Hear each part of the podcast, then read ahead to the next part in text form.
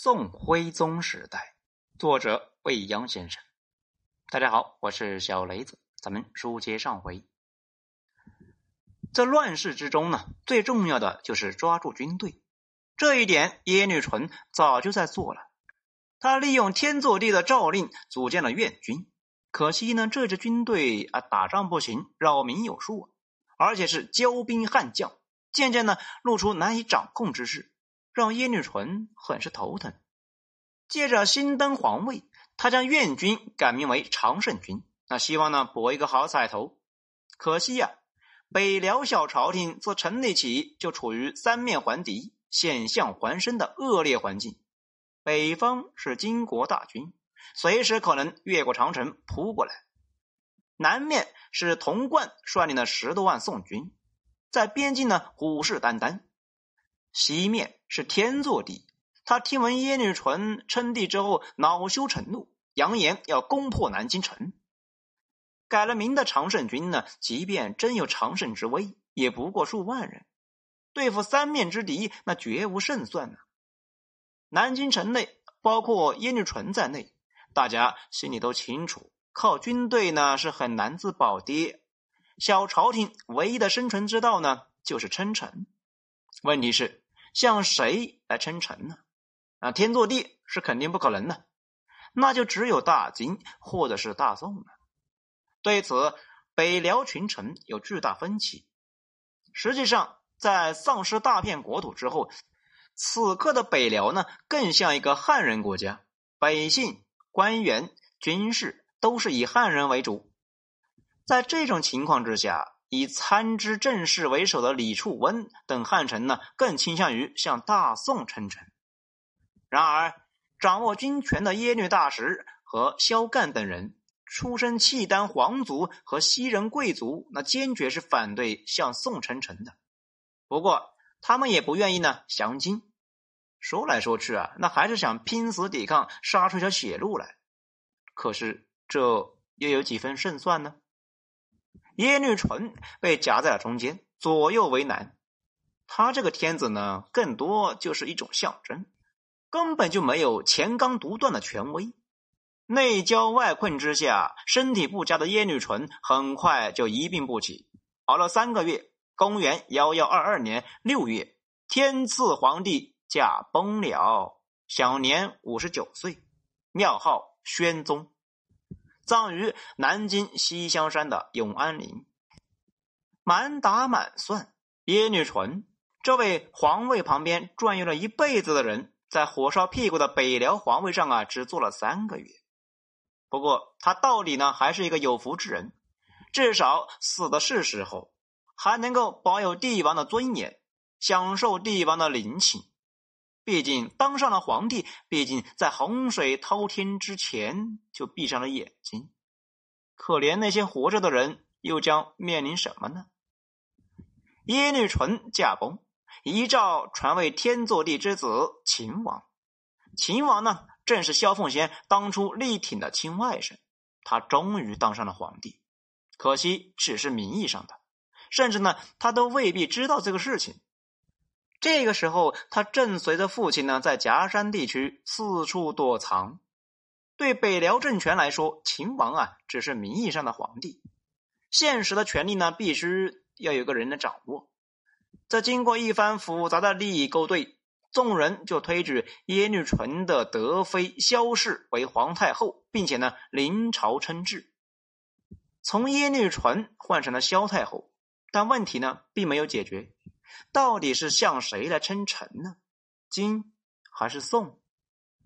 耶律淳应该是倾向于宋的啊。据说呢，他在临死之前，曾经密授李处温为翻汉马步军统帅，要他呢抓住军权，进而实现向宋称臣的方略，为大辽保住宗庙社稷。可惜李处温文人出身，又处于乱世。仅仅靠皇帝一命，又怎么能够夺到兵权呢？无奈之下，李处温兵行险招，他主动联络宋军主帅童贯，欲里应外合，劫持萧太后，向宋称臣。如果李处温真这么做了的话，无论结果如何，那么在汉家为正统的史书里面，他可能呢会被描写成大义得然、一心向往故国的义士。可惜他是手鼠两端呢，两头押宝。这一边呢，刚和童贯达成协议，转身又和金人对上了头。如此看来，李处温他也不过是一个投机分子，他企图苟全的也只是性命和富贵而已。很显然，萧太后是反对向宋称臣的。李处温这样的忙碌，自然是逃不过他的耳目啊。事情败露之后。萧太后赐死了李处温，并且灭了他的全族。忙碌的李处温呢，终于消停了。但是这件事情的后续反应还在持续。当时北辽的常胜军驻守在涿州啊，也就是今天河北涿州。首领郭药师呢，是李处温的同党。听闻李处温被处死，郭药师惊惧不已啊！眼看自身难保，索性呢就带兵降了大宋。涿州、益州成了见面礼。郭药师此人呢，啊，后面还有很多故事。这是一个很复杂的人，在特殊的时间节点，他深深的嵌入了历史，也在很大程度上改变了历史的走向。这些呢，咱们在以后来详细的讲述。童贯收到大理收复故土的信心大增了。他了解北辽虚实之后呢，便令郭药师为前锋攻打南京。反水的郭药师立功心切，率军疾驰而去。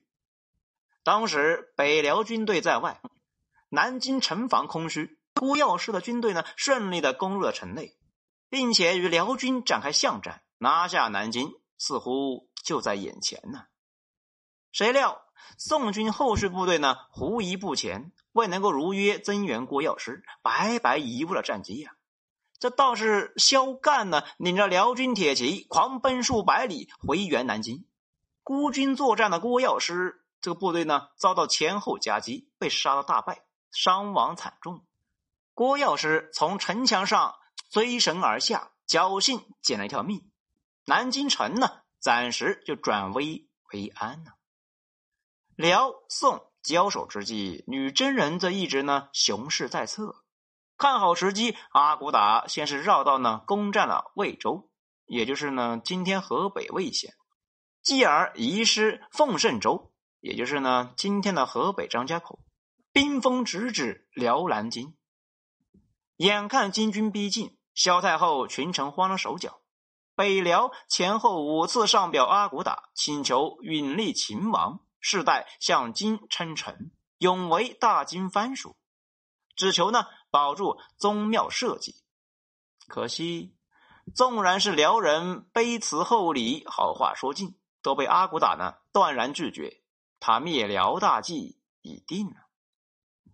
大宋这边，北辽没有放弃希望。萧太后派使者求见童贯，追忆百年和好的传统，沉痛唇亡齿寒的道理，希望呢说服童贯。接受北辽称藩，童贯则冷面不言，喝退辽使。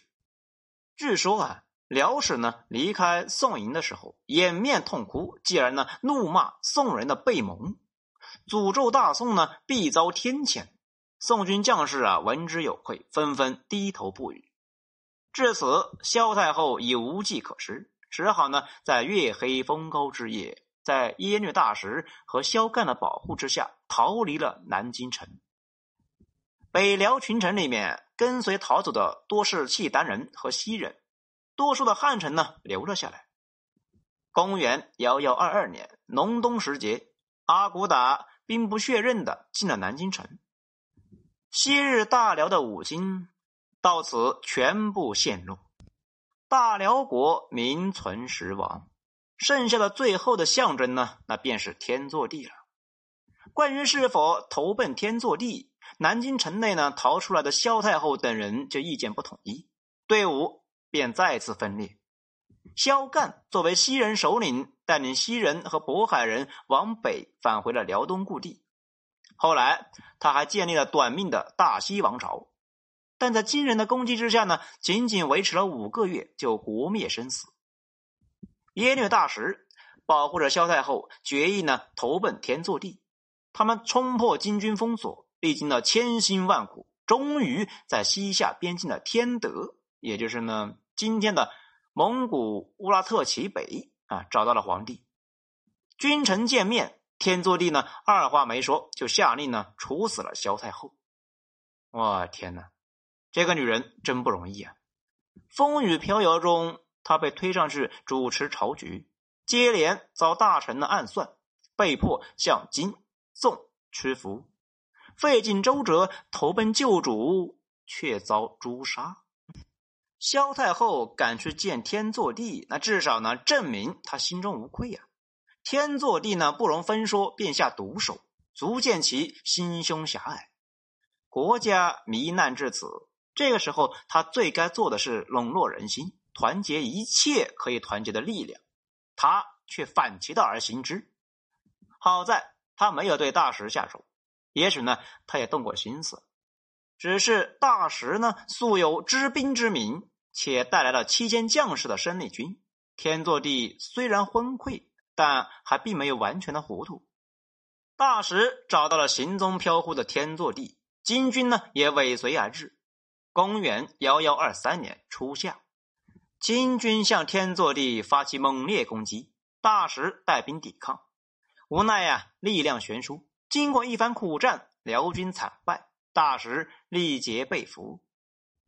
金人俘获大石呢，如获至宝，那自然是不肯轻易的杀他。大石素有大志，也不甘心就死，被迫降金，充当女真人的先锋。在大石的带路之下呢，金军成功偷袭了天祚帝的军帐，皇子秦王、许王，还有公主嫔妃。皇亲国戚等等，几乎呢被一网打尽。秦王就是名义上的北辽皇帝，被俘的时候呢也就二十岁左右，这是他最后一次出现在史书里边，从此便消失的无影无踪，没有人知道他的生死。实际上啊，无论生死，他的人生已经结束。还有元妃萧贵歌，有人说他死于乱军之中。也有人说她被金人掳走，后来呢还嫁给了女真贵族。想来呀，如果让她自己来选，与其受辱，那还不如呢死了干净吧。元妃的姐姐天祚帝的皇后呢，在此之前已经病死。萧凤仙当年费尽心思献给天子的姐妹花，全部黯然凋谢。至此，萧凤仙的三兄弟两姐妹也都随风而逝。多年来，在广袤的大辽国土上，任金军部下天罗地网，凭着高人一筹的逃跑技能，天祚帝总能够成功脱险。这一次，他依然逃走了。不过呢，这一次逃的最惊险、最狼狈，也最凄凉。他失去了几乎所有的家人，随行的仅有唯一剩下的儿子梁王。在摆脱金军之后呢？关于再往哪逃，父子两个人发生了分歧。天祚帝呢主张接受西夏的邀请，进入夏境来避难，梁王就坚决反对。两人相持不下，最后一拍两散，父子分道扬镳。梁王带着众部呢离开父亲，向北部的戈壁滩进发。后来他被草草的立为皇帝。那可惜呀。在位五个月就驾崩了，年仅三十岁。这个短命的小朝廷呢，随之土崩瓦解。天祚帝真正的成为了孤家寡人，无比凄凉的他正苦苦的等着西夏人的接应。好，欲知后事如何，请听下回分解。喜欢本专辑的话，请大家动个小手指，给一个五星评价，谢谢。我是小雷子，谢谢收听。